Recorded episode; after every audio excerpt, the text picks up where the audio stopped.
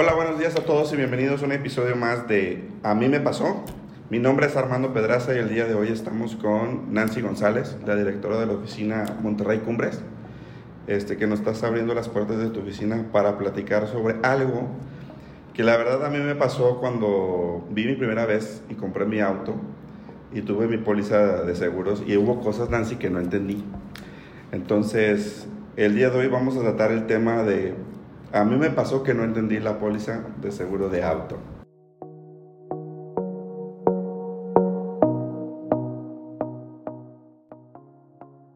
Hola Nancy, bienvenida, ya estamos aquí con nosotros y, estamos muy agradecidos por este espacio de tiempo. Este, queríamos que nos apoyes en poder eh, conocer más sobre el tema de lo que tiene y más con los expertos en autos que son Qualitas. Este, y queríamos que nos platiques un poquito de todos los elementos que tiene la póliza de autos de Qualitas, eh, cómo funciona, cuáles serían dudas y en dado caso que nuestros amigos podescuchas estén más informados de esta información. ¿Cómo estás? Muy bien, muy bien. Muchas gracias por la invitación a esta plática, Armando.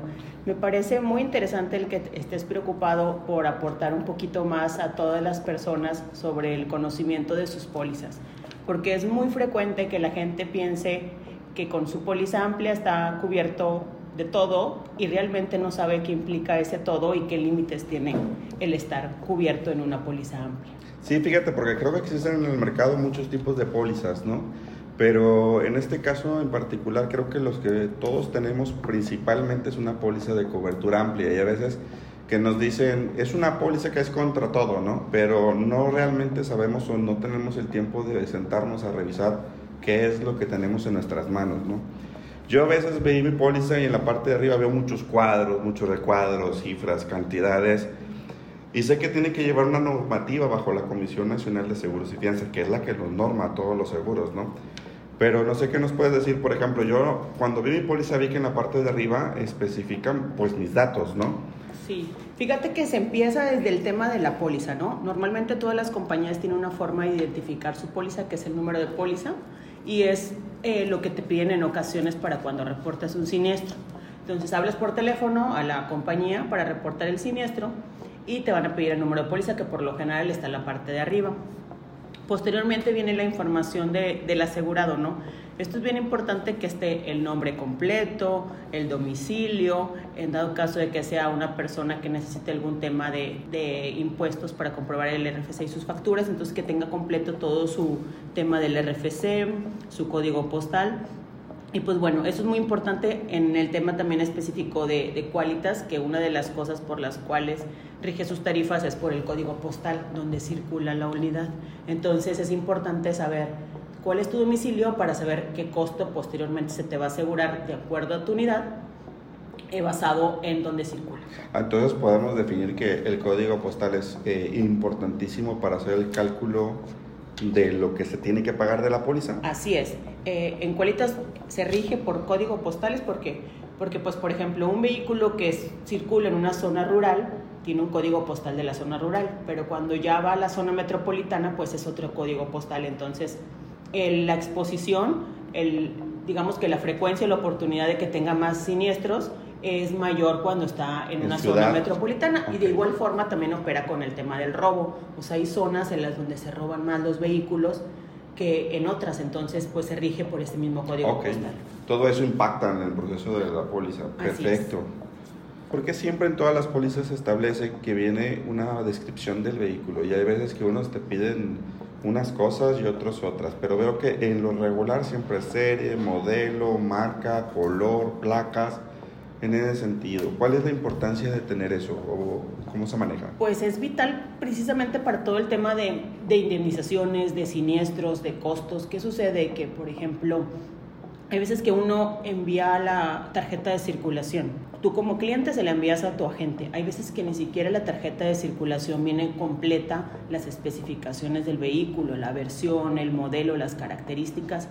Y esto es de suma importancia porque al momento de que haya una indemnización, se te va a indemnizar de acuerdo a tu vehículo. Entonces, podrías pagar de más o podrías pagar de menos si tu vehículo no está totalmente asegurado. Wow, entonces quiere decir que si mi vehículo no es correctamente bien asegurado en base a, las características del vehículo, esto puede aumentar o disminuir mi póliza. Por ende, al momento de tener un siniestro, esto también impacta. Así es. De hecho, normalmente no, no pagamos de más. O sea, siempre tienes que buscar pagar lo correcto. Y si nosotros llegamos a asegurar un vehículo con un modelo mayor al que tenemos, pues bueno, se te hace una devolución de primas. Pero en caso de que sea menor, ahí ya no se te va a hacer un ajuste porque tú pagaste un costo desde el inicio que estaba basado en el modelo de tu vehículo. Entonces es sumamente importante establecer bien las características del vehículo en base a la serie. Ok. En la parte de abajo que viene siempre en todas una vigencia, un vencimiento de pago y luego especifica otras cosas de uso, servicio. ¿Qué es todo eso, Nancy? Bueno, la parte de la vigencia es el día a partir del cual tú tienes cubierta tu unidad. Ese día comienza a partir de las 12, del 12 de las 12 del mediodía. Esto viene en condiciones generales. ¿Por qué es el 12 de mediodía? ¿Eso es algo muy específico de todos los autos? ¿Establecido en la Comisión Nacional? Sí, así es. Está establecido en la Comisión Nacional de Seguros y Fianzas que a partir de, esas, de esa hora es la mitad del día donde inicia o termina Su una vigencia. Perfecto. En la parte de vencimientos de pago, varía. Veo a veces que traen 7, 15, a veces trae 3, a veces un de inmediato. ¿Eso es normal o, se puede especificar en la parte de vigencia de, vencimiento de pago? Eso se puede modificar en algunos casos. Lo general siempre es el, el tema de 14 días, ¿no? Es, es el, digamos que el, el, general podría disminuir. Si tú lo llegas a disminuir, podría tener un descuento, un descuento por pronto pago. Entonces, si lo haces anticipado, obviamente eso se te compensa en el costo de, de la, O sea, tienes un beneficio por pagarla antes de los 14 días. En la parte de la vigencia, me voy a regresar un poquito porque creo que en la parte de la vigencia del 12 días, ¿qué pasa si se vence la póliza a las 12 horas al mediodía del día que le corresponde?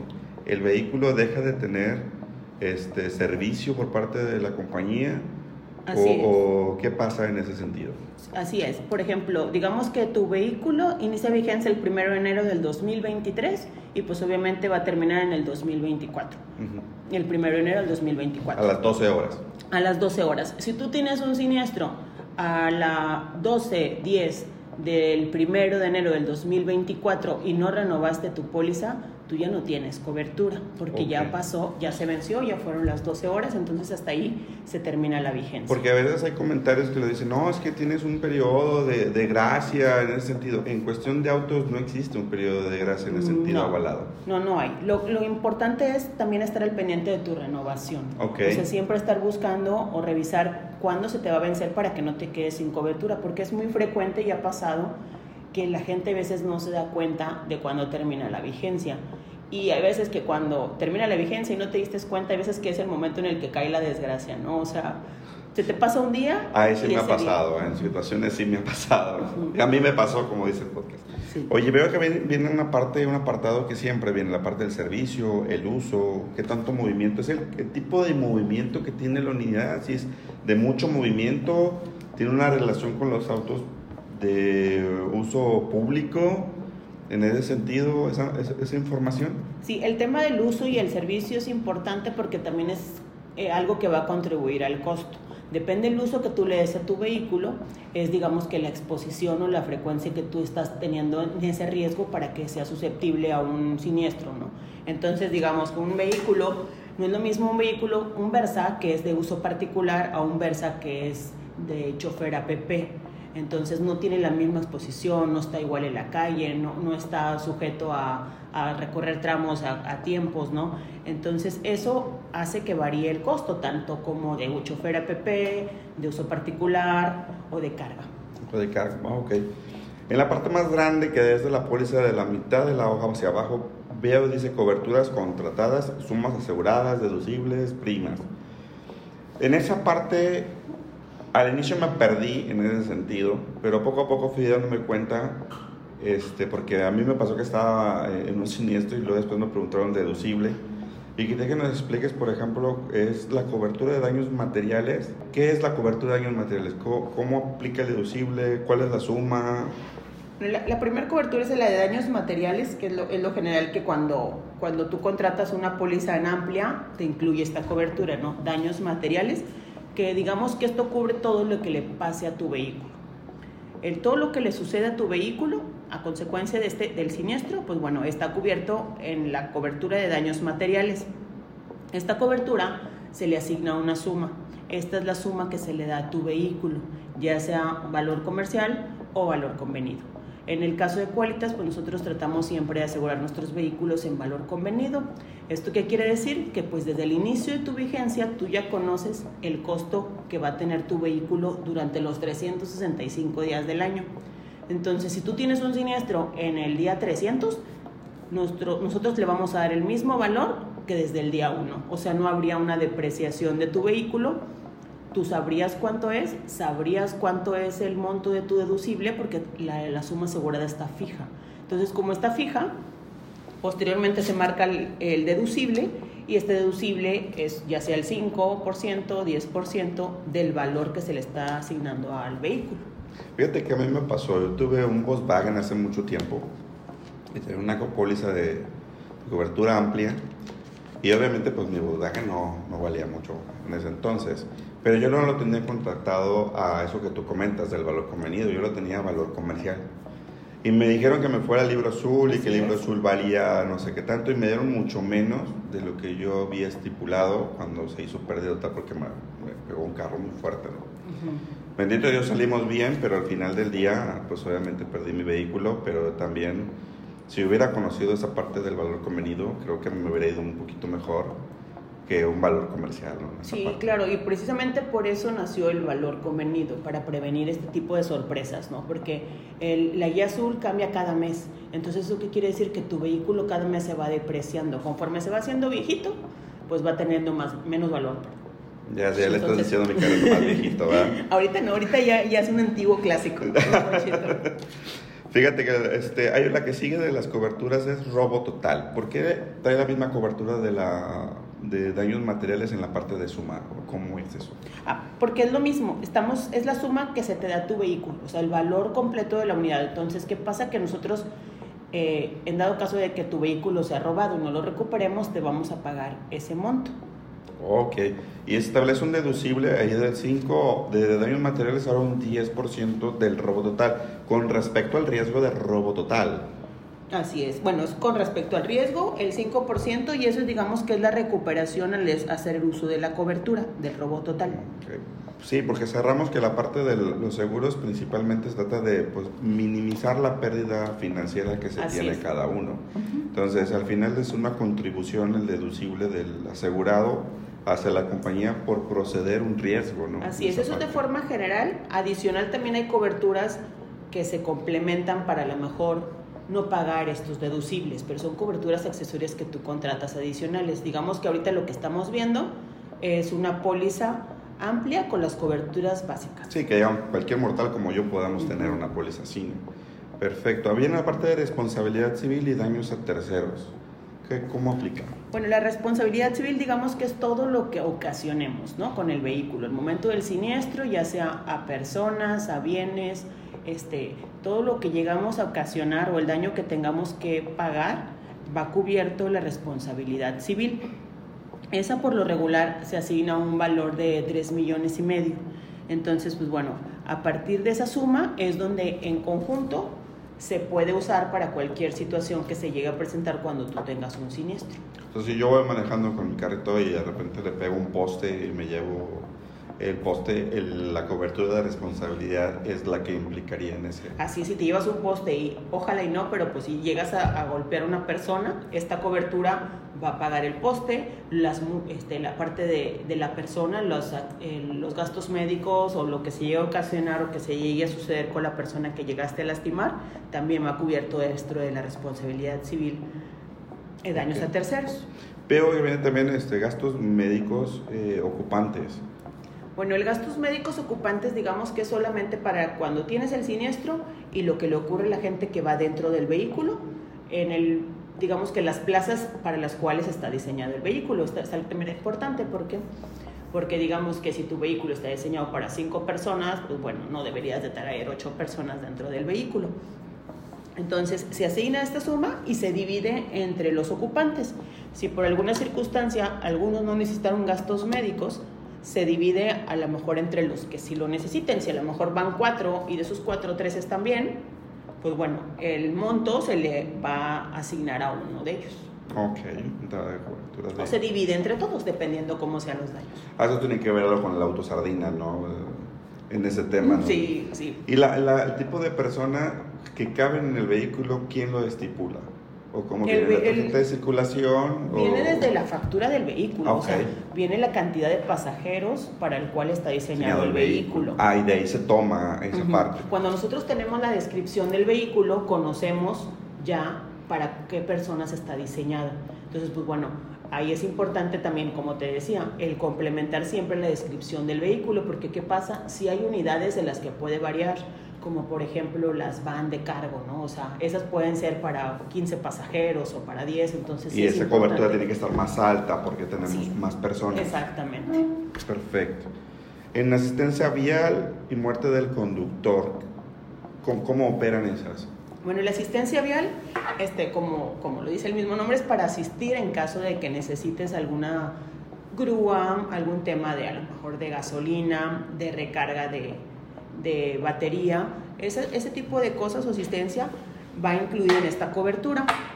Entonces, si, si llegas a tener un accidente, perdón, si llegas a tener este, un percance y que a lo mejor se te descompuso tu vehículo en, en la calle o se te ponchó la llanta y definitivamente ya no tienes cómo moverlo, pues bueno, puedes hablarle una asistencia y te lo lleva a donde tú desees llevarlo. Trae un kilometraje restringido de acuerdo a las condiciones, que son 80 kilómetros eh, dentro de la zona metropolitana, que es cerca de tu domicilio. Y, este, y pues bueno, tenemos en el caso de autos, varía dependiendo de qué tipo de unidad, el número de, de, uni- de servicios a los que tienes derecho. Ok, está, regulado el pastel número de servicios. Si, por ejemplo, si es un auto, tenemos cinco servicios. O sea, puedes durar, usar durante cinco, servi- cin- en cinco veces, Cinco ocasiones. ocasiones, durante el año, este tipo de, de cobertura. Y si fuera de un vehículo de equipo pesado, pues son, son tres. Ok, pero también la muerte de- del conductor por accidente automovilístico. Quiere decir, si Dios no lo quiere, llega a fallecer el conductor del momento del siniestro, se paga una, usando esa cobertura adicional, el monto que viene en la póliza. Así, y así es. Bueno, la muerte del conductor por accidente automovilístico, automovilístico es, en dado caso de que ocurra un, un deceso de, de la persona que va manejando, se le da ese monto a sus familiares inmediatos, a quien le corresponda, ¿no?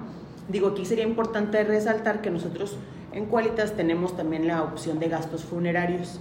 Esos van dentro de los gastos médicos. O sea, tú no lo ves en la carátula, pero sí va incluido. Ah, sí existen dentro de los gastos funerarios, en la, en la, en la cobertura de gastos médicos, es. Exactamente. Lo que pasa es que nosotros hay coberturas o digamos beneficios que los, los metemos dentro de las mismas coberturas. No, no te hacemos un- una lista como de 10 coberturas adicionales que tú dices, wow, o sea, tengo Bueno, muchísima protección. Eso sí me ha pasado, ¿no? De repente veo eh, con diferentes compañías un listón enorme de muchas coberturas y a veces no se usan todas, pero sí veo que ustedes están como que incluidas en otras, ¿no? Por eso es Ujú. importante el, el intermediario de seguro, el, el agente de Claro. seguros que esté al pendiente de esa situación, ¿no? Sí, tu asesor que te, que te pueda auxiliar en momento de dudas, ¿no? Porque, como te digo, ahorita a lo mejor tú no ves el gasto funerario, pero pues si a lo mejor llega a ocurrir un deceso y la esposa te habla, le puedes decir, ¿sabes qué? No te preocupes, o sea, la parte de los gastos del gasto médico, ahí entra gastos funerarios y eso pues lo vamos a recuperar, ¿no? Entonces, adicional vas a tener el monto de la, de la cobertura del- de la muerte del conductor. Entonces eso sí influye mucho la persona que asesora, ¿no? Porque a lo mejor uno como, como contratante, la persona que contrata su póliza no ve el renglón donde dice gastos funerarios Si piensa que no y se ya no tiene. lo tiene, exacto, no lo reclama. Así es, pero no, pero sí lo contiene, ¿no? Ujú, así es. Veo que también en, en- regularmente Qualitas usa su cobertura de RC en el extranjero. Estados Estados Unidos, sabes que en Monterrey pues, siempre nos gusta ir a McAllen y cosas así. Pero veo que sí la incluyen ustedes. ¿Esa cómo opera en Estados Unidos? Así es. Bueno, esa nosotros la tenemos en todos los vehículos de uso particular, eh, autos y pickups de uso particular. Ya va incluida, como te decía, pues bueno, aquí no la vemos como tal en la primer carátula, pero tú la puedes emitir como tal. eh, ya la póliza en inglés, como tal, entras a la página, ahí te va a pedir los datos de tu póliza, te va a preguntar por dónde vas a cruzar y la, con eso la puedes bajar. Vas a tener, digamos, que tu póliza en español y tu, póliza, en, inglés. donde dice que estás protegido en ¿Y Estados Unidos. ¿Y son las mismas coberturas las de aquí, las de allá o varían? No, no son las mismas coberturas. Ahí, en el, en el caso de, de la RC en Estados Unidos, pues como es solamente la parte de la RC, ¿no? Lo que llegue a pasar si tú haces algo. Oh, si tú le haces algo a alguien, eso va a estar cubierto día ya se regula de una forma muy distinta. Entonces, entre las autoridades y a través de las autoridades es que se hace la reclamación. Okay. Otra cosa que es importante, a lo mejor mencionar ahí, en la parte RS de Estados Unidos, que aunque las autoridades entren de inmediato, siempre es necesario que tú marques a la compañía, que marques a la compañía para a lo mejor hacer más ágil el proceso de liberación o de arreglo, ¿no? Porque pues en Estados Unidos se maneja mucho el tema de asesorías legales, ¿no? O sea, vas, vas en la calle y abogado que te ayuda para que recuperes porque te pasó una situación, un choque. Entonces, ¿qué sucede? Si llegan a entrar estos abogados, la situación se complica mucho.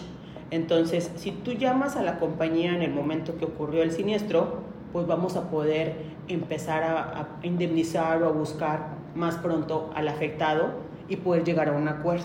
Sí, porque pues, al final del día si yo le doy aviso a la compañía, a lo mejor también tengo el beneficio de que es en mi idioma, ¿no?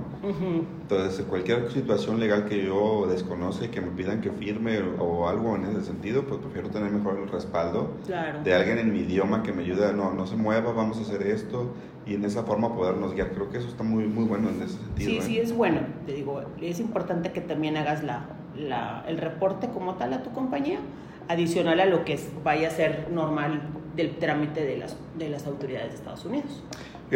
Ya por último, en la parte de abajo viene, pues obviamente, ya lo que se cobra por la póliza, viene una prima, una tasa de financiamiento, los gastos de expedición, un IVA, que ese es en todas las pólizas de forma general, pero también que viene el tipo de pago, se estipula el mismo tipo de pago, si es anual, si es de contado, si es trimestral, semestral, mensual, en ese sentido y que también los datos de contacto en dos idiomas distintos que te puedes y las condiciones que aplican. Viene una parte que dice que toda póliza de seguro está registrada en el RECAS, que es el, registro de aseguradoras, que eso no todas las compañías de seguro lo tienen y es bueno que nosotros como usuarios lo conozcamos, que podemos revisar. Esa póliza está registrada en la Comisión Nacional de Seguros y Fianzas y es avalada por el gobierno. Así es, nosotros buscamos siempre estar alineados a todo el tema de regulaciones tanto en, la afiliación registrada en el RECAS como eh, la firma de autorización dentro de la póliza, el que contenga tu forma de pago, que diga cuánto vas a pagar, eh, que vengan desglosados la prima, el gasto de expedición, el financiamiento, el IVA. O sea, realmente el que tengas muy claro lo que estás pagando, en qué moneda lo estás pagando este, y la fecha en la cual se está emitiendo tu póliza. Perfecto. Nancy, no me queda nada más que agradecerte por ayudarme a, entender más la póliza de, amplia de mi auto. Este, me quedó muy tranquilo con la información, sin embargo sé que a lo mejor alguien más que se pudo haber quedado con otra duda, dejo abierto la información para que nos sigan en nuestras redes sociales, arroba armseguros-aps o nuestro Facebook armseguros, de tal forma que si tienen alguna duda cuando se poste este podcast, y eh, compártanlo e díganos qué, qué, duda tienen para hacérsela llegar a Nancy González y que ella nos ayude con la respuesta este, lo más pronto posible. Nancy, muchas gracias por recibirnos aquí en tu casa, en tu oficina, este, compartir esa información que tienes y, con la gente que, que, muchas veces no preguntamos, pero a todos nos ha pasado que no queremos preguntar, pero aquí estamos. Sí, si tienen alguna duda en específico, casos que le hayan pasado y que digan, ah, es que yo no sabía esto, ¿no? O cómo funciona, pues que te la manden y con todo gusto lo resolvemos o apoyamos o investigamos si no sabemos. Muchas gracias Nancy. Sin más, muchas gracias por escucharnos el día de hoy y compartir su tiempo con nosotros. No olviden seguirnos en nuestras redes sociales y agregar sus comentarios para podérselas llegar a nuestros expertos. Te recuerdo que mi nombre es Armando Pedraza. Sígueme en Instagram en arroba armseguros-aps. Nos escuchamos también en el siguiente episodio en A mí me pasó y que no te pase a ti después. Gracias, nos vemos en el siguiente capítulo. Gracias.